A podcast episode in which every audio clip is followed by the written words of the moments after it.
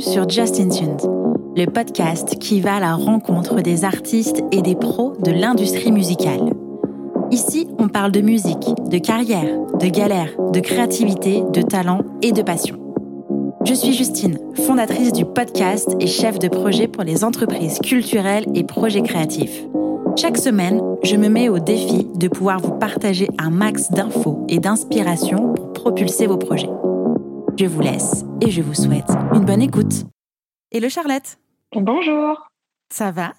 Ça va super et toi? Ça va, merci beaucoup d'être avec moi aujourd'hui. Merci beaucoup d'avoir accepté mon invitation à venir papoter dans Justin Tunes. Eh ben merci à toi. Je suis ravie de passer d'auditrice à, à interviewer, entre guillemets. c'est vrai que tu es une auditrice du podcast et, d'ailleurs, si tu es là aujourd'hui, c'est parce que eh bien, tu m'as papoté sur Instagram. Et d'ailleurs, merci beaucoup pour ta prise de contact. Euh, je savais qui tu étais de loin, donc je suis d'autant plus ravie de t'avoir aujourd'hui. Plaisir partagé. Alors, eh bien, sans plus attendre, est-ce que tu peux te présenter, s'il te plaît? Oui, euh, du coup, je m'appelle Charlotte Legal, je suis la fondatrice de l'agence Humanoia. Mhm. Euh, j'ai 36 ans, mais ça fait depuis mes 13 ans que je rôde autour euh, de l'industrie du disque, on va dire, mhm. ou du web plus particulièrement. Je suis une passionnée de, de musique depuis toujours. je parle souvent d'un déclic que j'ai eu à l'âge de 16 ans, qui était moi en train de regarder les clips, qui était déjà mon activité principale et préférée mhm. à l'âge de 16 ans, et je suis tombée 7 ans, pardon et je suis tombée euh, sur un clip de Michael Jackson. Et euh, de ce jour, je me suis dit, je veux travailler auprès des artistes. Mhm. Je savais que je voulais pas être artiste. Autant euh, j'adore les écouter, autant le faire loin de moi cette idée. Donc voilà. Et puis de mes 7 ans jusqu'à mes 13 ans, j'avais pas spécialement de possibilité à part apprendre un peu tout ce qui tout ce qui se faisait, et tout ce qui pouvait se lire dessus. C'est-à-dire que même comme par erreur, mon père était abonné à un magazine qui s'appelait Musique Info Hebdo, qui était euh, un magazine spécialisé sur l'industrie du disque, mais euh, pour les professionnels. Et euh, bah, c'était parmi mes premières lectures. Donc certains avaient des mangas ou des livres. Moi, j'avais ça, cette revue de professionnels pour mhm. les pour les pros. et du coup, ce, ce chemin a continué. Mes parents pensaient que ça allait me passer, mais ça ne m'est jamais passé. Et à l'âge de de 18 ans, euh, j'ai quitté ma Bretagne pour aller à Paris et tenter, euh, tenter un peu cette aventure parisienne. Et, et, euh, et, comme je savais que je voulais travailler auprès des artistes, mais pas spécialement quoi, mhm. bah, du coup, j'ai un peu dit oui à chaque proposition. C'est-à-dire que, pardon, du coup, je suis partie, j'ai pas passé un peu sur euh, à mes 13 ans en fait je commençais déjà à créer des sites internet. Euh, parce que c'était mon en fait mon seul accès euh, du fin fond de ma Bretagne euh, d'accéder quelque part en fait à des artistes que j'appréciais. Et j'ai mhm. commencé à créer des bah, des petits sites hein. à l'époque déjà le digital n'était pas du tout présent. Donc je, je dis ça mais c'était il y a 23 ans euh, donc euh, ça fait un petit bout de temps euh, et du coup je me suis fait un peu repérer comme ça par des artistes que j'appréciais. Ça mhm. m'a commencé à me créer un petit réseau. effectivement, quand je suis partie sur Paris, j'ai eu un premier poste auprès de Fun Radio qui, qui m'a demandé du coup de d'appeler les clubs et de booker des DJ. J'ai fait de la programmation euh, euh, dans des petites salles de concert à Paris. J'ai dit oui aussi euh, pour faire passer des castings sauvages pour la Star Academy. Donc j'enregistrais, je cherchais les talents mhm. parce que je, je, passais beaucoup de temps dans, dans les pianos bars parisiens et du coup je me suis fait remarquer un peu comme ça euh, par les équipes de casting dans des malls. On me dit mais tu connais beaucoup de chanteurs? Oui, j'adore ça. du coup voilà, j'ai travaillé avec une boîte un peu dans le streaming, etc. Et puis je tapais un peu à toutes les portes possibles et imaginables, mais euh, mais effectivement, j'avais pas d'études, donc euh, donc bah, j'avais une belle porte dans la figure euh, à beaucoup de mes, mes tentatives d'accéder à plus gros, c'est-à-dire les maisons de disques. Donc, je me suis dit, bon, bah, je, vais, je vais essayer de, de faire un CV euh, de la vie. Et euh, j'ai accepté énormément de propositions euh, gratuites. Pendant cinq ans, j'ai pas touché un, euro grâce à la musique. et puis un jour, il y a une porte qui s'est ouverte et c'était celle de chez Universal Music. Et après, il y en a plein d'autres qui se sont ouvertes. Voilà. Waouh, ok. Tu as quitté la Bretagne à l'âge de 18 ans, c'était après le bac Après le bac, oui, ouais, complètement. C'était un peu le deal avec, euh, avec mes parents. et puis, je pense que j'aimais trop et je respectais trop mes parents pour euh, pour partir sans. Euh, mhm. Donc en gros, s'il y avait un peu impact, euh, même si eux pensaient qu'ils allaient quand même me tenir et ont essayé de me tenir quelques mois de plus où j'ai mhm. tenté la fac de droit, mais ils ont essayé de me faire une petite carotte en me disant que bah, j'allais me spécialiser dans le droit des artistes. mais au bout de trois mois sur les bancs de la fac, je me suis dit que c'était vraiment pas ça et que j'avais trop, trop, trop, trop envie de, de, tenter l'aventure, quoi. Donc, mhm. euh, euh, et il y avait des écoles à ce moment-là qui étaient euh, beaucoup trop inaccessibles, en tout cas pour les moyens de ma famille. Mhm. Et du coup, du coup, voilà, je suis partie. J'avais la chance d'avoir une, une, tante sur Paris qui m'a hébergée pendant un an et qui m'a permis aussi de, de partir, quoi. Ok, donc en fait, tu t'es formé vraiment sur le terrain. Dès que tu es arrivé sur Paris, euh, que tu as du coup gratté à la porte de tout le monde, euh, c'est le terrain en fait qui a fait que tu es monté en compétences, qui a grossi ton CV et qui t'a permis au fur et à mesure de gravir les échelons Complètement, en fait. Je suis une, parfaite autodidacte, mais, euh, mais, je pense plus parce qu'au final, euh, euh, bon, déjà, j'ai une vraie soif d'apprendre, mais je pense que c'est parce qu'il n'y avait pas spécialement énormément de choses, ou énormément d'écoles ou, mhm. ou de choses comme ça. Donc, et puis, même au niveau du digital, c'était soit c'était du très très geek, mhm. soit c'était, enfin voilà, il n'y avait pas spécialement ces formations-là. Donc, on va dire que je suis autodidacte par par défaut euh, parce que j'avais pas d'opportunité et, euh, et bah, je continue à l'être et je suis une curieuse euh, infatigable et je passe sans mentir, entre 3 et 5 heures par jour à écouter des podcasts, des, des tutos, des, des youtubeurs, etc. tout le temps, tout le temps, tout le temps, mhm. pour, parce que j'adore ça. quoi. Donc voilà, autant j'ai un grand frère qui, qui travaille aujourd'hui chez Spotify, euh, ce qui est marrant parce que du coup, il, a rejoint le monde de la musique alors qu'il n'était pas du tout euh, dans ce milieu, mais lui, il a un bac plus 11. Euh, et au final, très, très, très, très scolaire.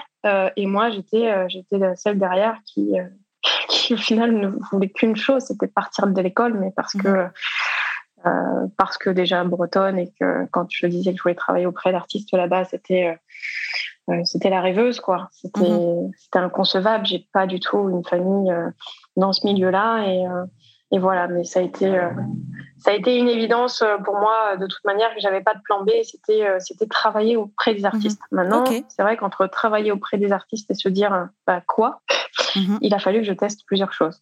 Bien sûr. donc, tu as commencé par du booking. Et comment est-ce que tu es arrivé petit à petit dans le digital, dans la communication? En fait, la enfin, le, digital a toujours été plus ou moins là parce que, effectivement, à l'âge de 13 ans, euh, je commençais à faire mes premiers sites internet mhm. euh, et j'ai toujours continué parce que j'avoue que j'avais, j'adorais faire ça. Euh, et puis, bah, c'était un gros manque en fait dans le milieu artistique au, tout début. Mhm. j'ai commencé par le booking, mais je me suis vite rendu compte que c'était pas spécialement ce genre de choses. Maintenant, je euh, je voulais tester pas mal de choses et, euh, et du coup même euh, j'ai adoré tout ça parce que ça m'a montré une vision assez assez globale aussi de du développement d'un projet artistique. Mais pour être hyper honnête, à l'âge de 21 ans, 22 ans, je crois, pour la première fois de ma vie, j'ai pris un billet d'avion et j'ai commencé à voyager. Mhm. Et je me suis dit, j'aime trop ça aussi et je veux que mon bureau soit transportable.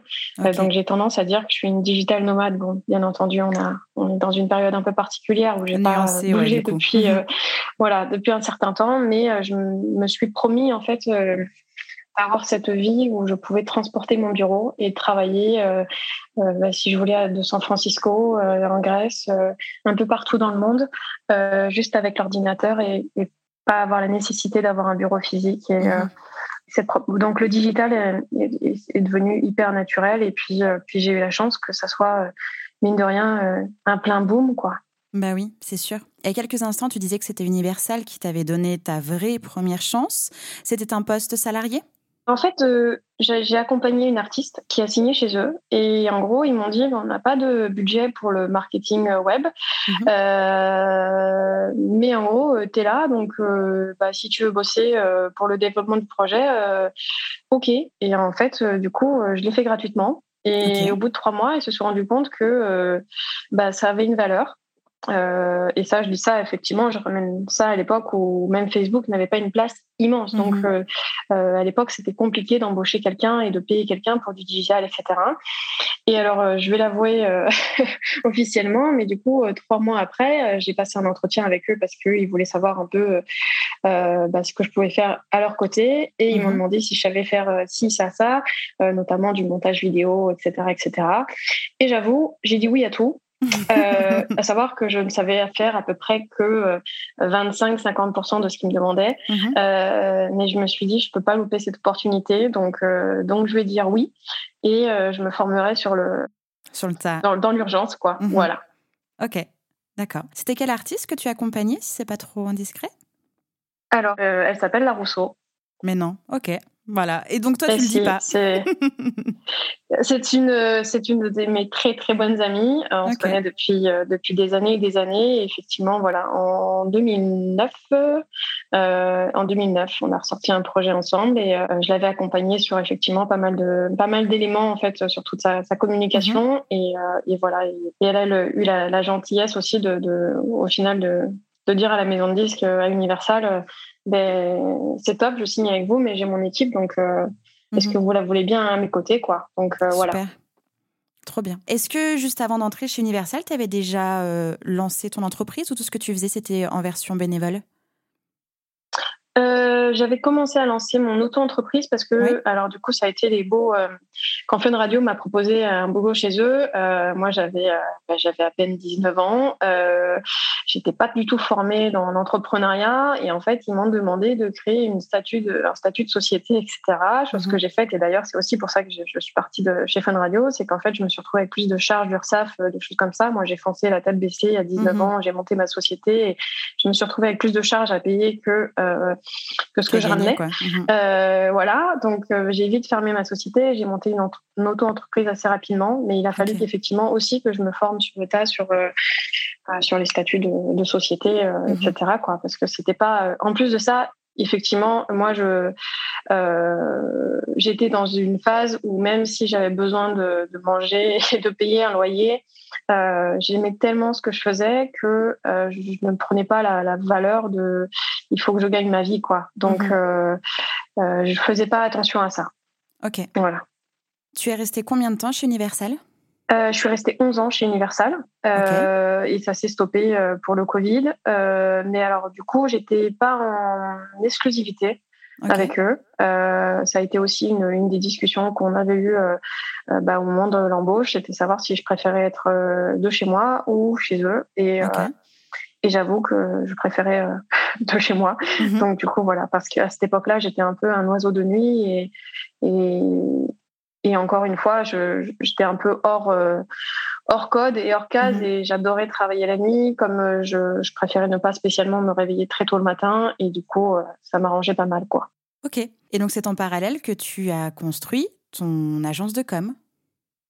Exactement. Donc, ça a d'abord été une auto-entreprise. Et puis, euh, euh, au bout d'un moment, au final, j'avais signé chez Universal, j'avais signé chez Warner, j'avais signé chez Sony, qui était euh, un peu le Graal, j'avoue, même si je suis pas restée, c'était sur un projet spécifique. Et voilà. Mais le jour où je suis rentrée chez Sony, j'ai vu des posters partout de Michael Jackson. Et là, je me suis dit, ah, il y a, un, des rêves qui s'est euh, qui s'est mhm. réalisé et en fait euh, j'avais soif euh, de découvrir autre chose. Je suis partie, j'ai déménagé et je suis partie vivre en, en Belgique. Alors pourquoi la mhm. Belgique Tout bêtement? Parce que c'était soit le Canada, soit la Belgique. Je voulais partir dans un dans un pays francophone parce que j'avais pas un niveau d'anglais assez fort à ce moment-là et et le Canada, j'avais pas envoyé mes papiers assez tôt pour pouvoir partir et vivre. Donc je suis partie vivre en Belgique mhm. pour essayer de entre guillemets apprendre encore d'autres choses, etc. Et et, j'ai donc monté une autre, une autre forme de, de société à, ce moment-là et j'ai commencé à, à, vouloir développer aussi euh, la communication euh, en Belgique. Et ce qui était fort, c'était au final que tous les artistes belges voulaient marcher en France et tous les artistes français rêvaient de tourner en, en Belgique. Donc euh, il y avait un ping-pong qui était logique et puis j'étais qu'à une heure et demie de Paris. Donc c'était c'était plus ou moins facile. Ok. Donc là, si j'ai bien compris, tu avais à la fois une casquette de salarié, mais aussi une casquette d'entrepreneur. Et en plus, avec tous les projets que tu avais autour artistiques, parce que euh, bon, bah, tu n'étais pas qu'avec un seul artiste, sans compter les projets bénévoles. Euh, comment tu t'organisais avec tout ça là? Euh, Je dormais pas beaucoup. Je dormais pas beaucoup. Je pense que j'ai dû travailler. Euh... eh oui, il n'y a pas de, il a pas de secret, hein, mine de rien. Effectivement, j'ai grandi moi avec euh, avec une maman qui me disait euh, ce dont tu rêves, il faut le visualiser pour pour que ça arrive, et mon père à côté qui me disait bah, si tu veux quelque chose, il faut travailler très fort. Donc le, mmh. le, mix des deux m'a fait comprendre qu'effectivement, euh, euh, il fallait travailler fort. Et, euh, et comme j'étais autodidacte et pas de pas la légitimité d'avoir un beau diplôme et un bac plus 5 et tout ce qu'il fallait, bah, je, mmh. Et puis bon, j'aimais ça en fait. Hein. Il faut aussi se dire que j'étais en capacité de travailler 20 heures par jour, 7 jours sur 7, parce que quand presque je voulais avoir des hobbies à côté, mon hobby c'était mon métier et, et, et, voilà, donc euh, même mhm. si aujourd'hui à 36 ans, je dois l'avouer, euh, je lève le pied euh, mine de rien et j'utilise mieux ce temps et je suis plus trop dans cette démarche de de faire 20 heures par jour parce que en fait mhm. j'estime que le temps d'ennui permet aussi la créativité et etc etc. donc je suis passée voilà j'ai fait un gros travail sur moi même si il me reste encore pas mal de boulot pour comprendre aussi que euh, voilà, j'ai le droit de lâcher prise de temps à autre. Euh, mais voilà, j'ai beaucoup, beaucoup travaillé. Comment j'ai jonglé euh, ben, en travaillant très fort et, et, créer des capacités, à presque écrire en même temps sur deux ordinateurs et, et avoir, enfin en tout cas, j'avais une discipline de cerveau assez, assez forte, à mm-hmm. essayer d'être focus sur plusieurs choses à la fois. Quoi. Ok. Et donc aujourd'hui, en quoi consiste ton métier Si on peut s'y trouver un métier, un seul, à mon avis, tu en as plusieurs. Essayons de le résumer en une seule phrase. euh, bon, en gros, j'essaie d'accompagner de, les, les, artistes au développement de leurs projets, euh, mhm. mais alors du coup, euh, spécifiquement sur le digital. Euh, mon métier a pas mal changé parce qu'effectivement, euh, il y a encore quelques années, je faisais du développement web à, plusieurs degrés, c'est-à-dire que je faisais les réseaux sociaux, j'accompagnais sur la presse web, je faisais tout ça. Mais en fait, site web, bon, j'en fais toujours. Mhm. Euh, mais au fil du temps, euh, je me suis rendu compte qu'il fallait quand même beaucoup plus accompagner sur la partie stratégie des mhm. artistes parce que, mine de rien, euh, j'ai eu le bonheur euh, dans ma vie de croiser beaucoup d'artistes et euh, de pouvoir faire un peu un, un, constat de ceux qui réussissent et ceux qui réussissent pas, mine de rien. Et, euh, et, du coup, tout ça m'a emmené vers une autre réflexion, une autre manière d'envisager mon, mon, métier. Euh, donc, ce que je propose aujourd'hui, c'est la stratégie digitale de la vraie mhm. réflexion autour de ça, euh, du consulting coaching mhm. euh, d'artistes et euh, du coup de l'encadrement euh, autour du développement de leur visibilité web. Alors, c'est-à-dire qu'effectivement, je ne poste pas sur les réseaux sociaux pour les artistes, mais je les encadre et je les conseille sur des plannings, sur euh, quand écrire quoi, sur, mhm. sur quelle plateforme, etc. Je fais de la formation sur les réseaux sociaux parce que moi, j'estime qu'effectivement, il faut faire comprendre comment ça fonctionne, euh, effectivement, euh, quel est le fondement d'un Facebook, d'un YouTube, euh, d'un Instagram, etc., pour pouvoir en fait obtenir euh, ce qu'on veut des réseaux. C'est mhm. effectivement, il faut aussi réfléchir sa présence. Donc c'est vraiment autour du la formation de consulting. À côté de ça, je fais, je fais bien sûr les outils et j'adore encore. C'était mon premier métier finalement. J'adore faire des sites internet. Ça reste quelque chose qui, voilà, moi, si on me propose de d'aller, enfin, je sais pas, certains ont le hobby de, de, la PlayStation ou des choses comme ça. J'ai le même plaisir euh, à faire un site internet. Donc voilà. Je fais du graphisme, euh, même si euh, j'estime être une très bonne exécutante, euh, mais j'ai appris ce métier par défaut entre guillemets parce que mhm. je courais toujours après les graphistes quand je faisais des sites internet. Mais à côté de, pour ça, j'ai aussi une équipe à côté qui une indépendante notamment qui s'appelle Amandine Comte, qui est un talent absolu. et du coup, graphisme et de la vidéo, mhm. donc toutes les capsules, adaptations pour les formats des réseaux sociaux. Waouh, ok. Et ta vie d'humaine, du coup, maintenant, est-ce que tu l'as un peu plus? Oui, oui, oui. Ça y est. Ça y est, j'ai un peu, euh, depuis, euh, j'avoue, euh, j'ai eu ma, ma, crise de la trentaine où je suis partie vivre à San Francisco toute seule avec mon MacBook et, mon, et mon chien. et je me suis posé toutes les questions existentielles possibles et imaginables. Et effectivement, depuis, j'ai un peu, j'ai réussi à trouver un équilibre, même si, même si ça reste, ma passion reste très, très présente dans ma vie. Très bien. rembobinons un tout petit peu et parlons un petit peu de stratégie digitale, réseaux sociaux. Euh, c'est, comme tu le sais, hein, c'est quand même un peu la bête noire de certains artistes, si j'ai pas envie de dire tous les artistes. Euh, c'est quand même un, un, endroit d'angoisse parce que euh, ils sont tentés soit d'acheter des vues ou des robots, soit de tout poster, soit de ne rien poster, soit de poster des trucs qui n'ont pas de sens ou de ne pas être régulier. Bref, c'est le Far West cette histoire, alors que c'est un réel outil un vrai levier d'acquisition, un vrai levier de visibilité, bref, de leur embarque. Quels sont les premiers conseils que tu peux donner aujourd'hui à un artiste pour l'aider à mettre en place sa stratégie digitale au service de son projet? Bah effectivement, comme tu dis, c'est la bête noire et c'est encore pire à mes côtés parce qu'en fait, je les, je les emmène au, fond d'eux-mêmes, en fait.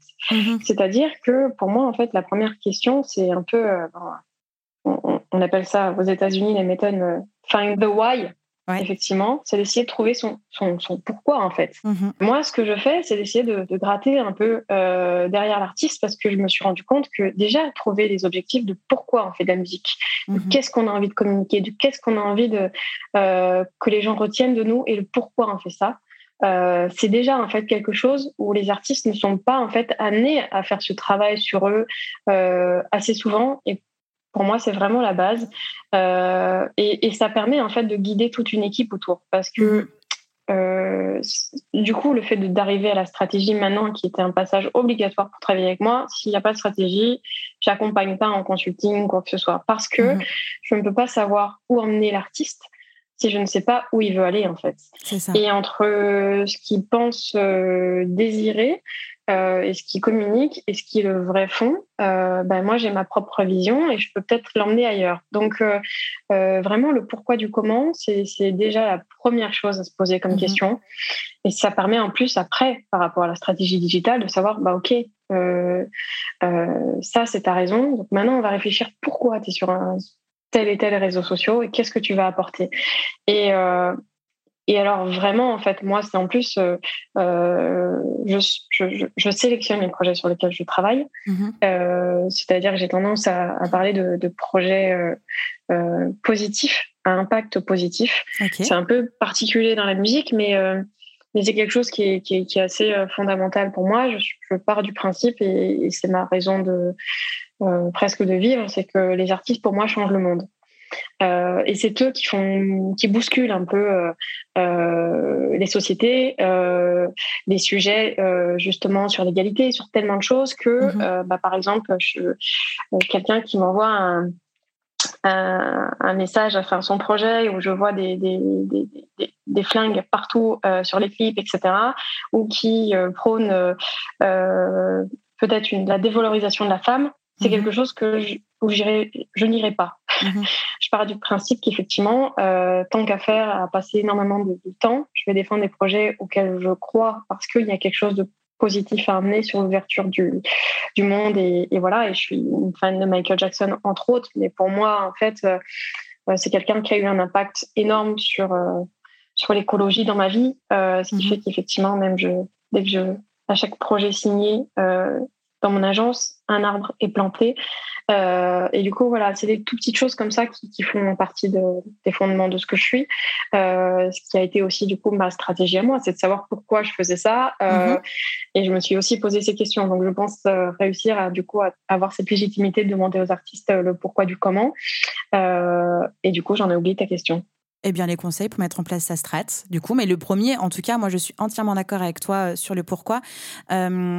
Moi, je, dis souvent euh, aux, artistes qui m'entourent que tout doit émaner de leur musique. Sans ça, on peut dire tout et n'importe quoi, ça ira nulle part parce que on, ne sait pas sur quoi on se base. Et, si on n'a rien à dire, bah, autant se taire en vrai, tu vois. Donc, ton pourquoi, c'est la clé et, le message, c'est juste, on va dire, la définition de ton pourquoi. C'est j'ai un truc à vous dire, les gars, et voici ce que j'ai à vous dire, et voici comment je l'exprime dans ma musique, et voici comment est-ce que j'ai envie de le montrer euh, sur le web et dans la vraie vie. Et ça, en plus, c'est vrai que l'authenticité, c'est quelque chose qui va tenir sur des années, parce qu'effectivement, mhm. c'est ce qui peut rattraper des artistes sur du long terme. Si effectivement, il n'y a, pas d'authenticité dès le début, euh, ça peut leur retomber dessus. Et mhm. là où je suis la plus heureuse du monde, c'est que même à un moment, j'ai essayé de m'éloigner de la musique, et du coup, je parler plus de culture dans mon travail. Euh, mhm. Je travaillais effectivement avec France Télé sur des séries, sur des, je travaillais sur des documentaires, sur d'autres choses que de la musique parce que j'avais l'impression que du coup la musique perdait un peu son sens mhm. euh, et ses messagers. Et là, on a l'immense chance d'avoir des, des, porteurs de messages euh, magnifiques. Euh, on a des artistes qui s'engagent. On a, voilà, je trouve qu'il y a quelque chose d'assez fort et et je sais plus qui disait ça de chez euh, Universal Music Publishing. Euh, en gros, euh, enfin, les artistes qui se démarquent, venez pas à nous voir. En fait, on vous trouvera. Mhm. Et, et aucun artiste qui a explosé aujourd'hui n'est pas n'a pas un truc en plus, quoi. Mhm. Et, et, à l'époque où effectivement il y avait des Jason Mraz ou des, des, artistes comme ça qui sortaient et en fait tout le monde essayait de reproduire la même chose, ça fonctionnait pas de la même manière. Pourquoi? Parce qu'une Christiane The Queen, elle est unique, euh, une Isolt, elle est unique. Euh, on a des artistes The Weeknd, euh, même si très influencés par Michael Jackson, etc. C'est, c'est, ce sont des artistes qui sont totalement atypiques et qui sortent de mhm. nulle part. Un Stromae, c'est, c'est tous ces artistes-là. Finalement, euh, c'est le fait qu'ils soient uniques, euh, qu'ils soient eux, qui, mhm. qui, qui, alors ont permis en fait d'obtenir cette visibilité là aussi. On les aime pour ce qu'ils sont, au-delà de leur musique en plus, quoi. Mhm. Absolument. Donc du coup, si on reprend ma question de comment est-ce qu'on peut réfléchir à mettre sa stratégie digitale en place, eh bien déjà, euh, se regarder soi-même, savoir pourquoi est-ce qu'on fait ça et qu'est-ce qu'on a à dire. Ensuite, qu'est-ce qu'on peut faire? Exactement. Ensuite, bah, du coup, effectivement, c'est, euh, peut-être aussi voir les, ses faiblesses et ses forces. Euh, mhm. Il faut pas se mentir, dans ce milieu, on est, euh, c'est difficile de faire tout tout seul. Euh, et euh, moi, j'ai tendance à dire euh, appuyez-vous sur vos forces et déléguez un peu vos faiblesses, même si c'est mhm. important pour un artiste de se former, d'écouter euh, des podcasts comme euh, comme tu le fais, parce qu'effectivement, c'est c'est en apprenant aussi l'écosystème dans lequel on fonctionne qu'on arrive à comprendre chacun des métiers, chacun des intervenants. effectivement, c'est important de, de s'entourer aussi au moins d'une personne. Parce que j'ai tendance aussi à même à dire, si vous n'arrivez pas à convaincre une personne de, de, de, vous accompagner dans votre musique, ça va être plus compliqué aussi de convaincre tout un public euh, à mhm. côté quoi. Euh, donc euh, donc pour moi c'est essayer d'avoir aussi un, espèce de binôme pour pour accompagner le projet par la suite mhm. et si on parle du digital, ce que j'aurais tendance à, à dire, c'est de, de, créer, créer, créer, créer, créer. On est dans une société d'algorithmes où effectivement la régularité et la densité de contenu est importante.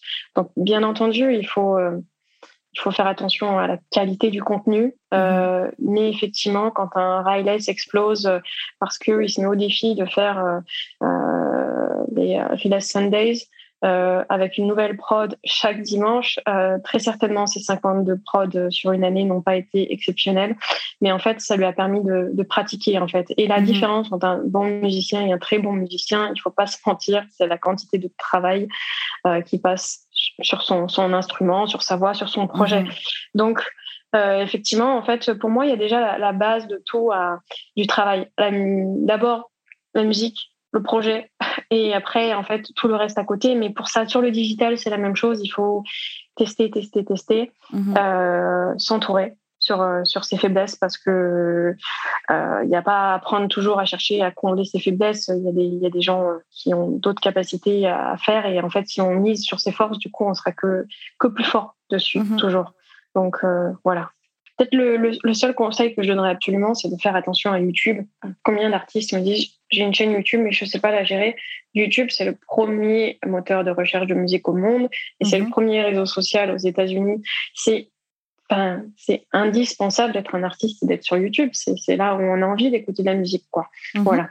Mais, euh, mais voilà, après, ça se, ça, c'est toute une stratégie et c'est du vrai sur mesure en fonction des projets. Quoi. Alors, je veux bien que tu nous donnes quelques tips par rapport à YouTube parce qu'effectivement, nombreuses chaînes YouTube qui sont à peine optimisées avec euh, un nom d'artiste ou même des vidéos, enfin bref, euh, tu vois de quoi je parle.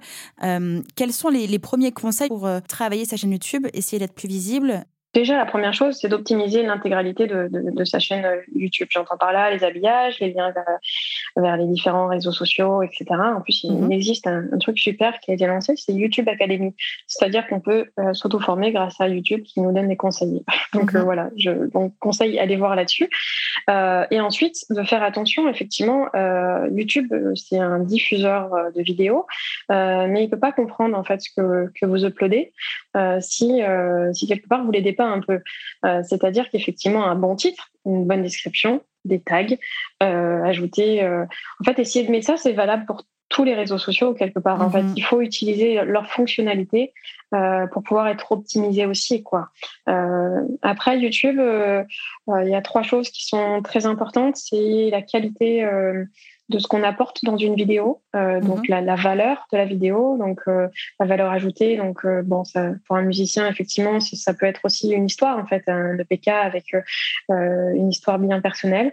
Il y a la qualité de l'image et du son ça, c'est, mhm. s'il vous plaît, c'est mhm. extrêmement important. Euh, voilà. Et après, il y a la personnalité. Il faut euh, essayer de faire un mix des trois, euh, à savoir qu'effectivement, YouTube aussi, c'est un, c'est un réseau qui, qui, a vocation très certainement à remplacer beaucoup de télé. J'avoue, moi, j'ai mhm. plus de télé chez moi depuis des dizaines d'années. D'ailleurs, depuis oui, depuis 20 ans, je pense, depuis que je vis seule presque. Depuis que tu vis qu'avec ton ordinateur, c'est ça C'est ça. Voilà.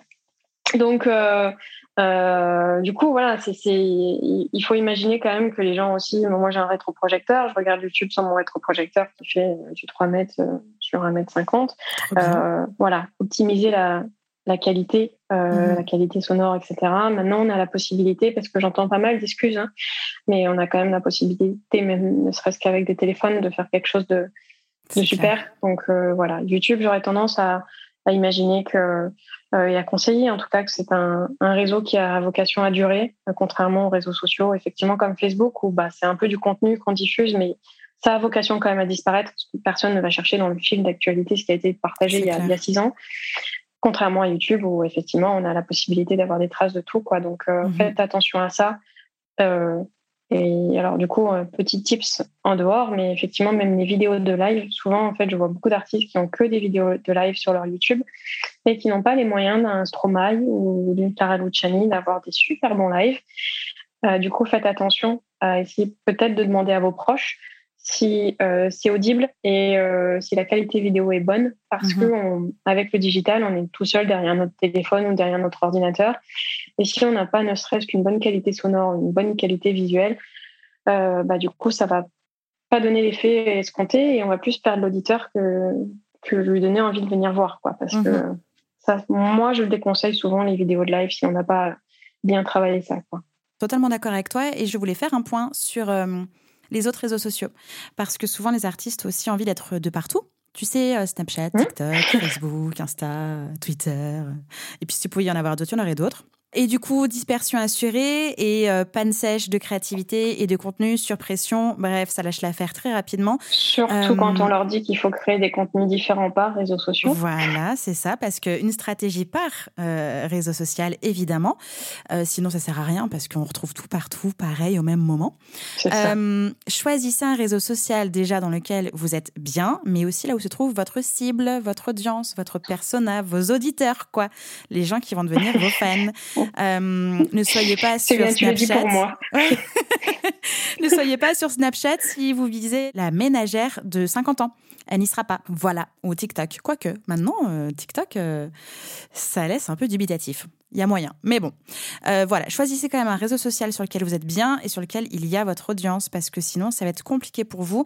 Et développer en priorité donc un réseau social de votre choix, YouTube évidemment, euh, et allez-y à fond. Et quand vous êtes à l'aise et que vous voyez qu'il se passe des choses aussi ailleurs et que votre audience s'y trouve, ajoutez ça. Mais euh, chaque chose en son temps, quoi. Faites pas tout en même temps, sinon c'est la galère. Ouais, surtout que les, réseaux sociaux, c'est aussi la régularité. Donc, euh, si on mhm. apparaît et qu'on disparaît parce qu'on se décourage, voilà. Et souvent, quand je donne mes formations, finalement, je me retrouve à, à former sur seulement trois réseaux sociaux qui sont YouTube, Facebook mhm. et Instagram, mhm. euh, qui restent encore un peu les mastodontes. Euh, euh, et en fait, moi, je pars du principe que mieux vaut intégrer un seul réseau euh, en dehors de YouTube. Parce que pour moi YouTube c'est l'indispensable absolu. Et, euh, et ça c'est vraiment euh, si je devais passer une formation d'une journée et parler des trois réseaux sociaux je pense que je prendrais jusqu'à sur 8 heures je prendrais 7 heures pour parler de YouTube et une heure pour parler des autres. C'est pour pour dire.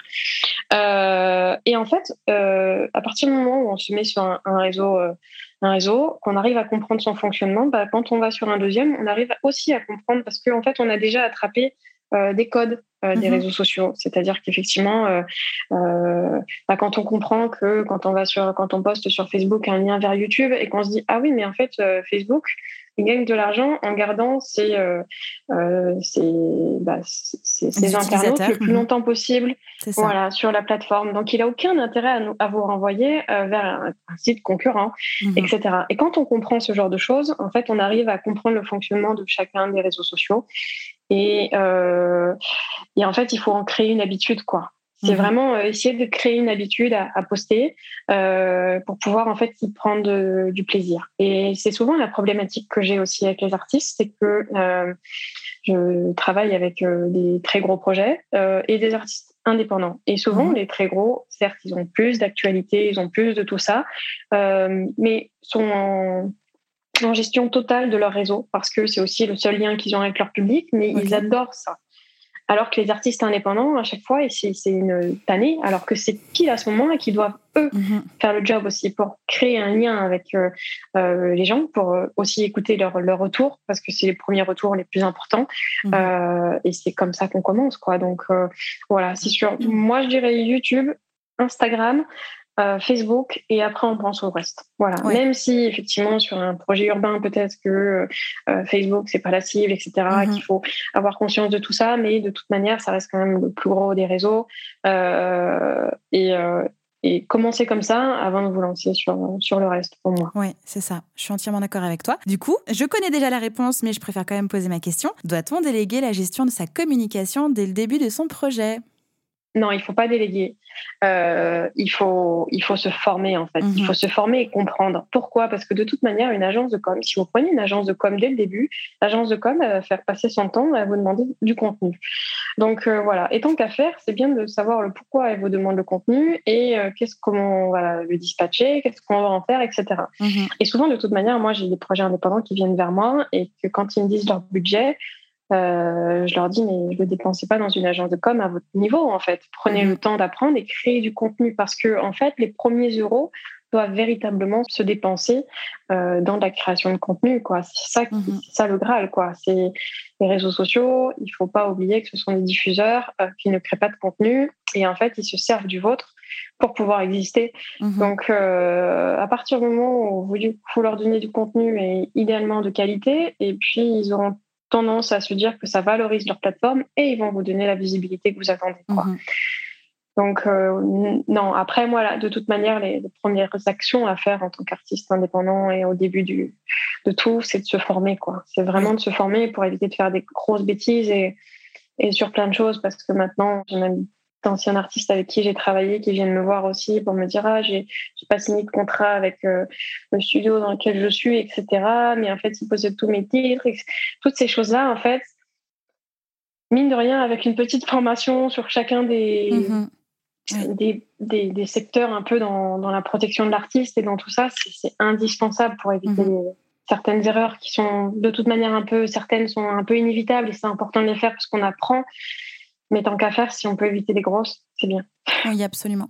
Et donc oui, la formation et l'accompagnement, c'est-à-dire qu'il y a la formation seule, comme tu as dit, il y a YouTube Academy, euh, il y a énormément de formations en ligne, euh, gratuites ou payantes. Euh, c'est hyper important de se former pour comprendre, pour être autonome. Et au moment où vous aurez envie de déléguer ou les moyens de déléguer, au moins ce sera en connaissance de cause c'est quand même vous qui êtes maître de votre projet et de vos décisions normalement aussi au passage. Donc si vous dites oui, faut dire oui parce que vous savez pourquoi vous allez dire oui et pas parce que euh, bah, on laisse faire, on donne totale confiance, etc., etc. Par rapport aux réseaux sociaux, vous bossez pour votre projet, pas pour Facebook ni Instagram. Donc vous créez du contenu pour vous euh, de base. Euh, donc je te rejoins totalement, Charlotte, quand tu dis, bah, dans ces cas-là, si vous avez un peu de budget, faites-le pour créer de la vidéo, pour enregistrer des choses de qualité, et pas pour tout dépenser en pub Facebook, et pas pour tout dépenser dans une agence de com, parce que de toute manière, il faudra du contenu. Donc, votre projet, votre contenu, et ensuite, euh, apprenez à mettre ça en avant et à utiliser des plateformes qui sont juste vos outils. Exactement. Et en plus, il faut être assez réaliste. Euh, pas que financièrement ou quoi que ce soit, il faut être réaliste par rapport au temps qu'on a dans la semaine. quoi. Euh, et effectivement, il y en a qui ont des 35 heures à côté, il faut bien manger, il euh, faut, bien, faut bien se loger, il y a tout ça. Mais en fait, euh, effectivement, quelqu'un qui, qui, passe 100% de son temps sur son projet artistique, il avancera forcément plus vite que quelqu'un qui passe une heure par jour ou mhm. une heure par semaine. Donc, soyez réaliste par rapport à vos objectifs aussi. quoi. Mhm. C'est, faut pas, faut pas penser que ça arrive comme ça, toujours en main non plus. C'est beaucoup, beaucoup, beaucoup de développement, de temps. Et, et ça, c'est incompressible ce temps de formation euh, euh, et on apprend pas mieux qu'en agissant quoi. À mon sens après voilà parole d'autodidacte mais euh, mais pour moi j'apprends à chaque fois que je fais quoi. Mmh oui. Faisons un micro point débat que penses-tu des personnes qui achètent des vues des followers juste pour la fame? Ben, en fait, ces gens, ils sont gravement punis par euh, les algorithmes des, des plateformes. Donc, mhm. effectivement, ça, euh, ben, moi, je, raconte souvent une anecdote euh, que, que j'ai eue il y a quelques années. c'est un manager artiste qui, qui, voulait que je fasse la communication de son, de son artiste qui avait mhm. plus de 35 000 likes sur Facebook, mhm. au point où il s'était fait programmer dans une salle à Lille de 2000 personnes par le, programmateur, en fait, hein, qui avait organisé ça. Et et en fait, ils se sont retrouvés trois dans la salle. Mmh. Pour l'organisateur, l'artiste et le manager. Et, euh, et effectivement, bah, c'est il faut imaginer ça en fait quand vous achetez des faux fans, c'est qu'il n'y a mhm. personne derrière quoi. Mhm. Il n'y a personne derrière et en plus de ça, effectivement, c'est nettement découragé par euh, euh, tous les algorithmes et toutes les lois un peu de, de, de ces réseaux sociaux parce que mhm. c'est euh, ça ne sert à rien quoi. Ça ne sert véritablement à rien à part vous vous, vous faire ramer parce que combien d'artistes viennent vers moi et, et en plus ça se voit en trois secondes trois secondes, on peut savoir quelles sont les vues qui ont été achetées ou quoi. Donc ça a été une méthode à un certain moment et les très gros s'en sont servis, donc on ne peut pas cracher euh, mhm. euh, sur les artistes indépendants qui, qui, qui ont fait. Euh, il y avait dans les Fnac, il y avait des, des directeurs de, de, de, labels qui allaient acheter tous les CD de leurs artistes. Pour qu'ils arrivent dans, dans, les tops et pouvoir justement attirer les médias. Ça s'est toujours fait plus ou moins, même à l'époque iTunes, on pouvait acheter 500 euh, euh, fois un titre et à l'époque 500 fois ça nous permettait de, de rester quelques heures numéro un. Mhm. On a toujours vu ce genre de choses, euh, sauf que ce genre de choses quand on achète des CD, quand on achète un titre sur iTunes, ça rapportait de l'argent. C'est-à-dire qu'effectivement, si on vendait un CD 15 euros, ça, il y a une grosse partie qui revenait encore à la maison 10, donc mhm. c'était moindre. Sauf que là, en fait, quand on se bat à acheter des fausses vues sur, des, sur YouTube, des faux likes sur, sur Instagram, ben, en fait, on est tout de suite vu euh, par les algorithmes de ces plateformes qui mhm. vont qui vont vous punir en fait. Donc euh, moi c'est un combat que j'ai sans cesse, c'est cette rapidité que vous n'aurez pas et, euh, et ça sert ça vous ça vous mhm. dessert en fait complètement. C'est ça. Absolument. Euh, mais c'est fou parce que l'exemple que tu viens de dire avec la salle de concert, tu vois, euh, moi, ça, ça m'est jamais arrivé, en tout cas dans mon environnement proche, mais ça a été toujours un exemple que je donnais aux personnes qui venaient me voir pour travailler avec eux et qui me disaient, mais Justine, du coup, euh, si on bosse ensemble, tu m'assures combien de vues? J'étais là, bah non, en fait, ça marche pas comme ça. Déjà, c'est quoi ta musique? Parce que je peux pas te garantir des vues si ta musique n'est pas de qualité et s'il n'a pas de public, en fait. Ça, c'est la grosse problématique dans le digital, c'est qu'on attend toujours des chiffres, alors qu'en fait, on ne pense pas que euh, déjà, euh, montrez-nous la qualité de votre projet, mhm. euh, la qualité des vidéos, parce qu'effectivement, il y a plein de choses. Même moi, la manière dont je réfléchis les campagnes marketing pub, et, et, ce qui est drôle, c'est que j'ai le parallèle de euh, maison de disques, euh, etc. Parce que je, je, je, travaille encore avec des grosses majors aujourd'hui, euh, notamment euh, TF1 Musique et, et Play2. Mhm. et on travaille les campagnes marketing totalement différemment qu'avec les artistes indépendants. Et les artistes indépendants, je leur dis montrez-moi le contenu et on verra combien on y met dessus. C'est-à-dire qu'effectivement, c'est d'abord la qualité du contenu qui est primordial mhm. avant le marketing. Et sur les artistes plus connus, euh, quand on parfois on pousse un peu, c'est qu'on est en train de remarquer qu'il y a un poste qui marche mieux que les autres. Et c'est dans ces cas-là, en fait, on attend de voir un peu ce qui se passe avec l'algorithme. Et c'est dans ces cas-là qu'on va pousser le marketing, en mhm. fait. Et qu'on va pousser un peu de budget parce qu'il y a quelque chose d'anormal, entre guillemets, qui se passe, euh, de positif. Et, euh, et voilà, c'est comme. Euh, moi, je déteste le mot buzz. Ça n'existe pas. Mhm. C'est c'est trop compliqué. On ne peut pas travailler pour un projet buzz. C'est quelque chose qui se fait généralement sur des contenus qu'on n'a pas du tout prévus, quoi, comme des, des, succès parfois sur des titres qu'on avait décidé de pas mettre dans un album. C'est une rencontre à un moment précis avec le bon titre ou le bon clip, etc. Mm-hmm. C'est pas quelque chose qui se calcule. Ça, c'est rarement calculé. Mais, euh, mais oui, oui, c'est impossible de donner euh, euh, des noms de followers activable, etc. Parce qu'effectivement, mhm. enfin, on ne peut pas promettre 1500 nouveaux abonnés en fonction d'un calendrier ou quoi que ce soit, parce que déjà la différence d'un artiste qui va vouloir publier deux fois par semaine parce qu'il n'est pas en capacité de faire plus, ou de celui qui va publier 15 fois par semaine, ça c'est déjà un profil totalement différent. Et chaque projet est vraiment différent quoi, dans, sa, dans sa qualité, dans sa capacité de produire du contenu, euh, sur plein plein de choses. Quoi. Mhm. Je suis d'accord sur tout. on aurait pu faire un débat, mais du coup, ouais, on sauto c'est ça. Quelles sont tes expériences professionnelles les plus marquantes? Je crois qu'en fait, euh, je vais citer le parcours d'un de mes amis euh, mhm. qui s'appelle Moziman. Mhm. J'ai eu le, bonheur de le connaître, il avait 17 ans. Euh, et là où ça m'a marqué, c'est que effectivement, c'était un gamin qui, qui, je dis gamin parce que bon, j'ai deux ans de plus que lui, mais mais à l'époque, il avait 17 ans, voilà. Et il jouait dans les dans les pianos bars et dans les restaurants au mhm. piano. Il faisait du jazz et, et, juste après, il partait en club pour mixer. Il avait 17 ans, il était étudiant et il faisait déjà tout ça. Et c'est quelqu'un que j'ai vu, euh, bon, il a gagné, euh, certes, à Star Academy, etc. On est venu le chercher. Euh, c'est quelqu'un que j'ai vu se battre très longtemps pour, pour exister de par cette étiquette de Star Academy, mhm. alors que c'était pendant des années, il a été dans le classement des meilleurs DJ au monde, qu'il a tourné partout, etc. j'ai eu le bonheur d'être aux premières loges de, de tout ce qu'il est et tout ce qui tout ce qu'il fait encore aujourd'hui, mais qui est la continuité en fait de son talent que crée depuis des années, etc. C'est euh, c'est la beauté d'un artiste euh, sincère, authentique, qui a longtemps, qui s'est longtemps battu contre lui-même d'ailleurs parce qu'il avait cette, euh, il chante excessivement bien, mhm. mais il avait cette étiquette de DJ et mhm. les deux fonctionnaient pas trop en France.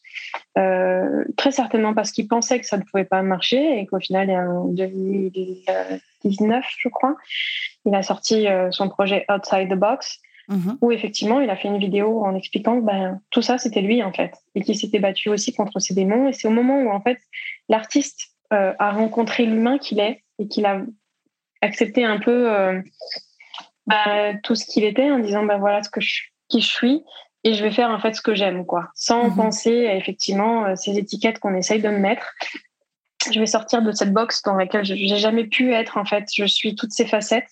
Et, euh, et, et, en fait de voir ce bah, de ces 17 ans à mince pardon Quentin 32 euh, 32 33 on compte plus maintenant. Euh, et du coup être aux premières loges de ça, c'est magnifique. C'est mhm. magnifique de, de, de, le voir grandir et de voir que maintenant il est triple disque de platine euh, en ayant produit euh, l'album de Grand Corps Malade, que euh, bah maintenant son téléphone il sonne tout le temps pour ses productions, il a une vraie patte à lui. Euh, et c'est que le début, en plus de mhm. ça, pour moi, parce que c'est l'un de nos plus artistes talentueux euh, qui, qui soit.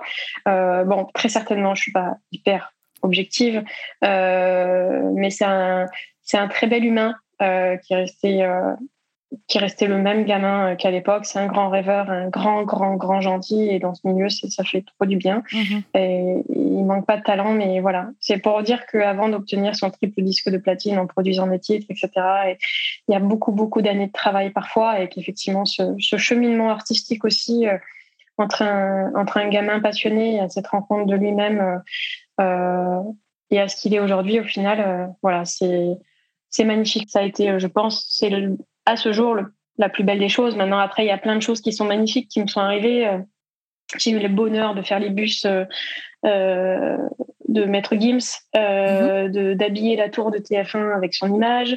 j'ai fait des choses, voilà, de, de, travailler aussi pour des associations caritatives pour pour la musique et grâce à la musique, j'ai, j'avoue, j'ai j'arrive pas à avoir quelque chose de, de, précis en tête. Il s'est passé des choses magnifiques et, euh, et j'ai l'impression que ça allait très très vite et à la fois que ça monte à des décennies entières euh, ce qui s'est passé. Mais, euh, mhm.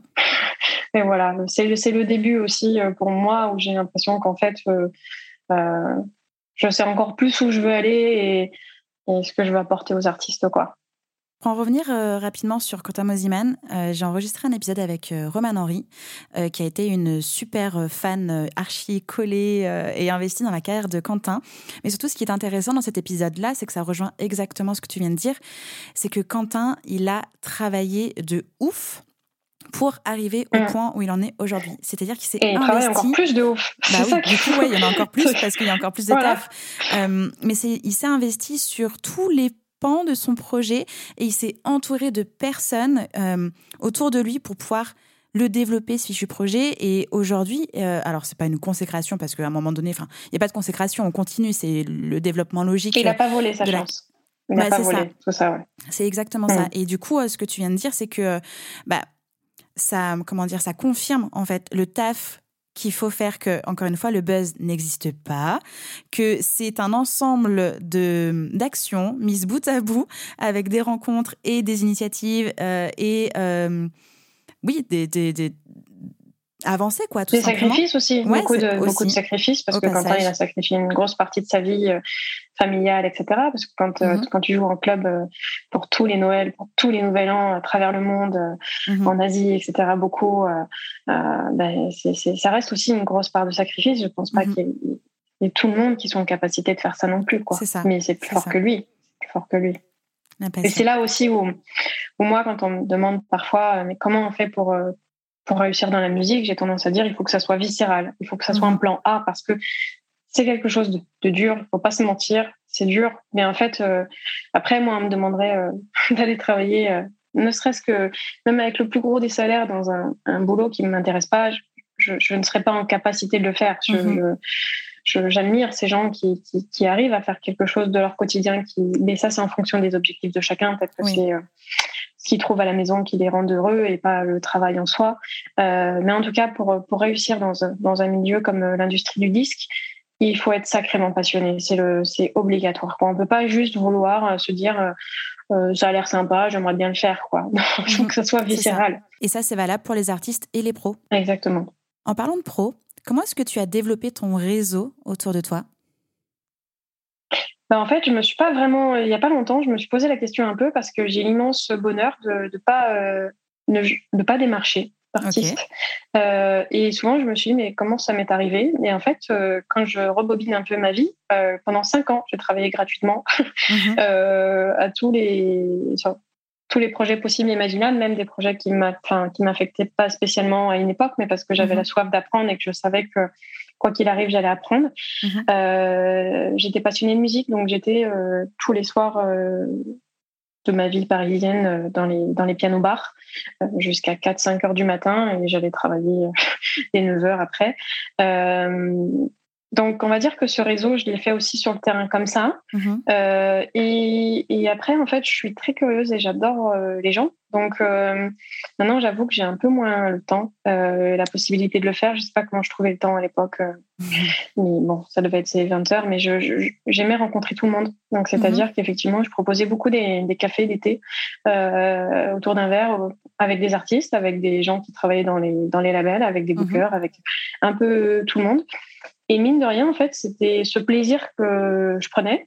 Euh, je l'imaginais pas du tout comme quelque chose qui allait développer mon réseau, mais ça a été le cas en fait. Et mhm. maintenant, on va dire qu'effectivement, j'ai. Euh, bon, il faut pas se mentir, hein, quand on ouvre une porte, ça aide beaucoup à en, ouvrir d'autres. Mhm. Euh, et du coup, on est quand on travaille avec euh, les plus gros, bah, par exemple. Euh, moi, je travaille avec TF1 aussi maintenant parce que Play2 m'a conseillé. Et à côté de ça j'avais un autre label qui m'avait conseillé. Je travaillais avec M6 mhm. Interaction parce que enfin voilà c'est des choses comme ça qui, qui au bout d'un moment euh, c'est un petit cercle et, euh, euh, et, du coup voilà. Et moi je sais que je suis appréciée par les professionnels et les grosses structures parce que euh, euh juste je suis assez réactive. Et comme dans ce milieu on a toujours besoin de travailler dans l'urgence euh, j'ai su être réactive. Donc je sais que j'ai ma carte un peu à ce niveau là là-dessus. Et mhm. Et par rapport au réseau, sinon, je, bah, je donne des formations et des ateliers du coup sur la stratégie digitale et les réseaux sociaux. Euh, J'en ai beaucoup donné en Belgique. Euh, bah, maintenant, avec le Covid, ça s'est stoppé. Et là, je, je vis du coup dans le sud de la France maintenant, et je, je travaille avec des structures qui m'envoient un peu dans les centres culturels et les MJC du coin. Euh, et c'est comme ça aussi que que je développe le réseau, mais c'est faut aussi se le dire, c'est un petit milieu mine de rien, et qu'on finit tous par se connaître, quoi. Mm-hmm. Absolument. Et j'imagine que ce réseau-là que tu as construit au fur et à mesure, aujourd'hui, c'est aussi euh, euh, hyper important de l'avoir pour que tu puisses développer ton projet en management. moi, je pensais que c'était un défaut, tu vois, parce que je me suis dit, les gens me connaissent comme une agence de com. J'ai toujours fait ça. Mhm. et du coup, je me suis dit, bah, ça va être un défaut, en fait. Ça va être un défaut, etc. Et, euh, et ben, et j'ai pas utilisé mon réseau classique euh, pour, en tout cas, le, développement de, de, cet artiste. Bon, après, j'ai mhm. aussi euh, volontairement choisi dans un premier temps, bon, volontairement oui ou non, parce qu'en fait, ça a été l'histoire d'une rencontre d'un musicien hyper talentueux, mais qui, je pense, se rendait pas compte de son talent et qui avait des, des, gros manquements en com et, et en, communication même d'humain, parce que mhm. c'est un artiste qui, qui est vraiment un peu dans, dans, sa bulle et, et avec plein de plein d'envie de composition, mais qui est totalement éloigné de ce milieu euh, mine de rien. Et, et, en fait, moi, je pense qu'il m'était arrivé aussi, c'était le moment dans ma vie où on s'est tous les deux rencontrés, au moment où euh, lui, il n'avait pas spécialement confiance en grand monde, mais en fait, euh, il s'est passé un, un, feeling qui a fait qu'il mhm. bah, avait besoin de quelqu'un pour faire grandir son projet. Et moi, j'étais au moment dans ma vie où je me suis dit, euh, ben, je suis frustrée parce que quand on travaille la com, parfois, ben, on intervient trois mois sur un projet, parfois six mois, parfois, quand c'est des projets majeurs, ça, ça, dure plus longtemps, mais il y a quand même cette frustration parfois de voir passer des talents immenses. Mhm. Mais euh, faut de moyens, faut de plein de choses. En fait, on, euh, bah, je me sentais un peu démunie face à ces projets et de pas pouvoir les emmener où je voulais. Et euh, du coup, le management a toujours été un peu dans ma tête même si je m'étais dit, ben, en fait, il faut quand même que ça prend pas mal de temps. Euh, et, euh, et, cette rencontre s'est passée au bon moment. Mais alors, du coup, j'ai choisi un artiste qui est, euh, compositeur et il fait du, du néoclassique, il fait du piano solo. Donc, c'était un projet qui est pas habituel dans ma vie professionnelle parce mhm. que rares sont les compositeurs qui, qui développent véritablement une com euh, parce que lui son projet clairement c'est les playlists et, euh, et la synchronisation euh, de ses titres sur des films des séries etc donc c'est encore un autre métier. Donc je pense que mhm. je me suis aussi c'était un bon marchepied pour pour la suite. Et et du coup j'ai pas utilisé mon réseau lui. Par contre, du coup, je me sens euh, de plus en plus euh, euh, légitime et je vois qu'il y a beaucoup de managers de toute manière qui, qui ont eu cette même frustration de ne pas pouvoir accompagner des projets aussi loin qu'ils auraient pu dans, dans, dans, des fonctions de tourneur, dans des mhm. fonctions de d'agence de com, d'attaché de presse, etc. Et que donc je, je, suis en train de me rassurer moi-même avec ça et et, et voilà. Est-ce que dans ce projet-là avec ton artiste, il y a aussi une part édition? À ce stade, pas encore, mais, euh, mais oui, mmh. euh, ça fait partie de, de, de mon apprentissage. Euh, je, pense, euh, je pense clairement que de toute manière, ma volonté est d'aller sur du 360 en fait, mmh. artistique. Et, et voilà, et je suis aussi ultra méga passionnée de vidéo et, et et en fait, j'en ai pas beaucoup parlé, mais c'est vrai que la vidéo a une place euh, immense dans ma vie depuis toujours. Je suis autant passionnée, euh, j'ai autant aimé Michael Jackson pour sa musique que pour ses clips, mhm. euh, que pour ce qu'il était en capacité de d'emmener. Et je, euh, du coup, Jordan a été aussi un, un, bon juste milieu entre tout ça. Mais, mais oui, donc l'édition, le management, la production et la création de contenu vidéo, oui, maintenant, effectivement, chaque chose en son temps. Il y a tout qui s'apprend. Euh, ce sont des métiers, effectivement, où il faut, euh, où je me forme actuellement aussi. J'apprends beaucoup de choses et je pense que ça sera step by step, euh, tout comme effectivement, j'ai, j'ai pas l'intention de, d'avoir 10 artistes en management au commencement parce que ayant travaillé aussi auprès des maisons de disques et en voyant un peu la différence entre certains des projets travaillés et d'autres, c'est qu'on ne peut pas travailler en fait, on ne peut pas demander à, à quelqu'un de, de, se battre corps et âme pour pour trop de projets d'un coup en développement. Je pense que voilà, c'est euh, c'est plus euh, honnête avec euh, Jordan en tout cas de, de, commencer à bien le développer avant d'imaginer la suite quoi. Mhm. Ok, on arrive tout doucement eh bien près de la fin. J'ai une toute petite dernière question. Est-ce qu'il y a une question que je ne t'ai pas posée que tu aimerais que je te pose? J'aurais bien aimé aborder effectivement le, le sens des artistes dans notre société. je dis ça pourquoi? C'est que je pense que je suis quelqu'un d'assez engagé Mhm. Et, euh, et, et, que on en parlait un peu plus tôt et je suis ravie en fait de l'engagement des artistes, mais euh, euh, pour moi, effectivement, il y, a, il y, a, vraiment cette rencontre avec la société et les artistes. Mhm. Et je pense que j'adorerais faire un débat là-dessus, euh, parce que j'adore des artistes comme Pomme, comme Camilla Jordana, comme Isolt, mhm. euh, même si euh, je le dis, Isolt, sa manière de communiquer me, parfois m'arrête et à la fois euh, euh, je, je, je, suis admirative de cette femme mm-hmm. de cet artiste, de, de, ce qu'elle est capable de faire, etc. Et, et c'est quelque chose où je, qui me touche énormément et qui pour moi en fait est, est l'essence même de, de mon métier et de ma de mon envie euh, de mhm. défendre les artistes et, euh, et j'aimerais en fait euh, même si j'imagine qu'effectivement ce podcast est écouté par des artistes et des, des, des professionnels mais moi j'ai à cœur un jour de montrer l'envers du décor des artistes et du sacrifice que c'est aussi mhm. et je suis ravie de, de, voir de plus en plus de, de documentaires sur sur des projets sur des instants T d'enregistrement ou des choses comme ça parce que effectivement aussi les artistes consacrent leur vie à leur art et, euh, et je pense qu'il faut aussi réveiller un peu le public à ce niveau-là. Euh, et, et, presque de dire que d'acheter un vinyle, un CD ou des choses comme ça, ça reste un acte militant aujourd'hui euh, et que ça valorise aussi le, le travail euh, des artistes. Bon, on n'a pas parlé de streaming non plus, qui est important. bon, oui, voilà, faudra faire un épisode 2. On fera un épisode 2 avec grand plaisir. Euh, par rapport effectivement à, à l'engagement qu'ont certains artistes. C'est vrai que, encore une fois, on repart du message, on repart des valeurs que la personne a envie de dire. Euh, c'est d'intérêt général en fait, tout simplement. Et, la musique, euh, ça se véhicule, ça se sent, ça se ressent, ça se chante, ça se danse, euh, ça s'écoute, mais surtout ça se comprend. Et, et avoir un message clair et dire les choses comme on les ressent. Et en plus, si on peut apporter eh bien, du positif, mais pas que, mais aussi faire changer certaines choses, euh, bah, c'est gagné en fait. Et c'est là pour ça.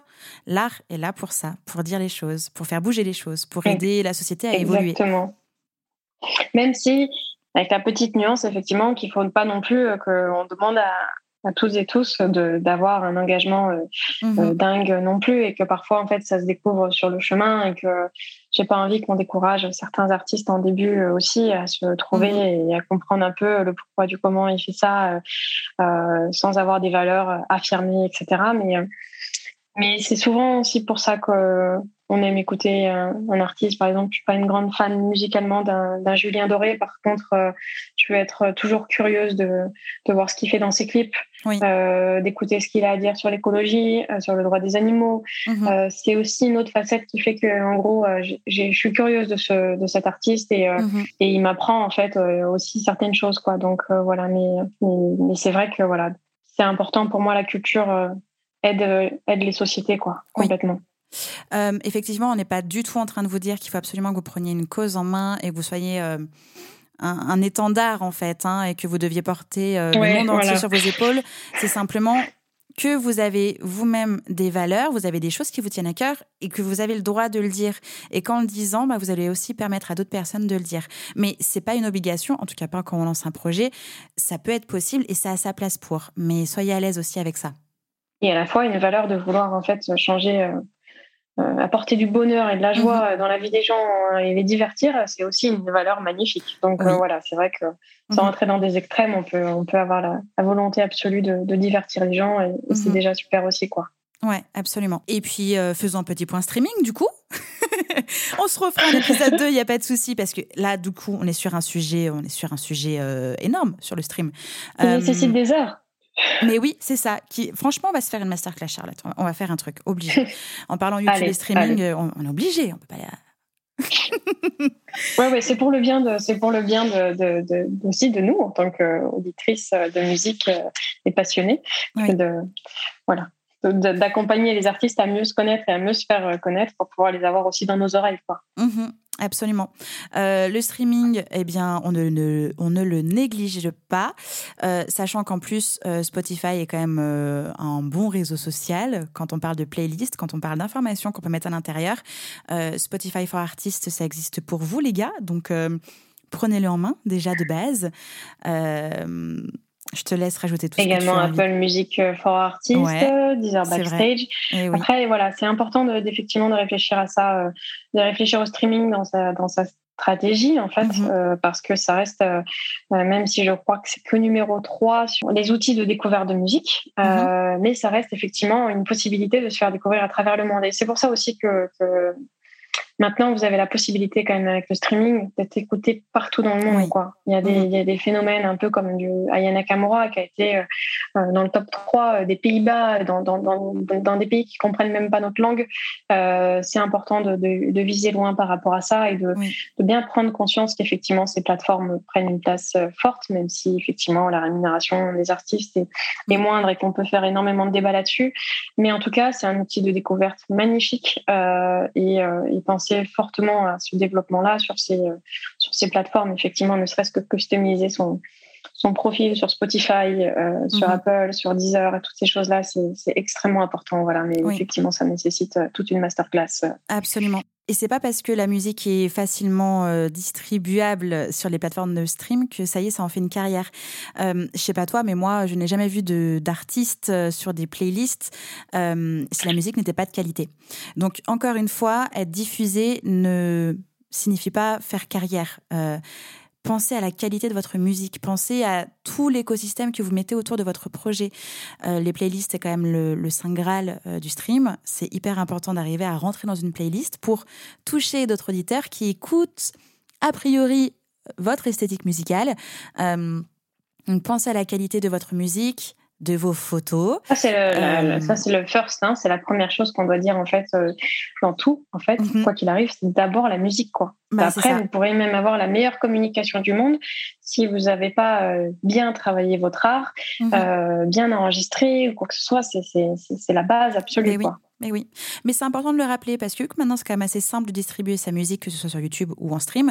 Euh, bah, du coup, il y a quand même euh, un vrai, un vrai clivage entre les personnes qui euh, sont pros et enfin, pardon, qui sont amateurs et pensent tout de suite devenir pro parce que c'est diffusé, et les personnes qui sont vraiment pros et, qui essayent de se faire vraiment une place. Tu vois, il y a quand même une vraie différence. c'est un métier. Ouais. Après, du coup, quand tu dis se faire une place, si on peut même préciser qu'il y a entre 40 et 60 000 nouveaux titres qui sont distribués tous les jours sur les plateformes de streaming. Voilà, déjà, ça permet de relativiser quand on se dit oh, je peux rentrer dans cette playlist. Voilà, il faut avoir ce chiffre en tête quand même. Euh, donc, bon, pardon, qui est une fourchette, mais, euh, c'est énorme en fait. Parce mhm. qu'effectivement, comme tu dis, on a la possibilité maintenant de s'enregistrer presque tout seul et de lancer ça euh, pour entre 5 et 9 euros sur, sur des distributeurs qui permettent voilà, d'envoyer ça partout. Donc, mais c'est pas, c'est pas le tout quoi. Et d'ailleurs, moi, j'ai mon artiste s'est fait repérer comme ça. En fait, il a eu sa musique et a été propulsée par Spotify. Quand je l'ai rencontré, il avait déjà 13, 13 millions de streams. On est autour des 21 millions aujourd'hui. Mhm. Euh, et c'est véritablement la qualité de sa musique et, de, et aussi d'une ambiance parce que, mine de rien, il fait de la musique euh, peaceful.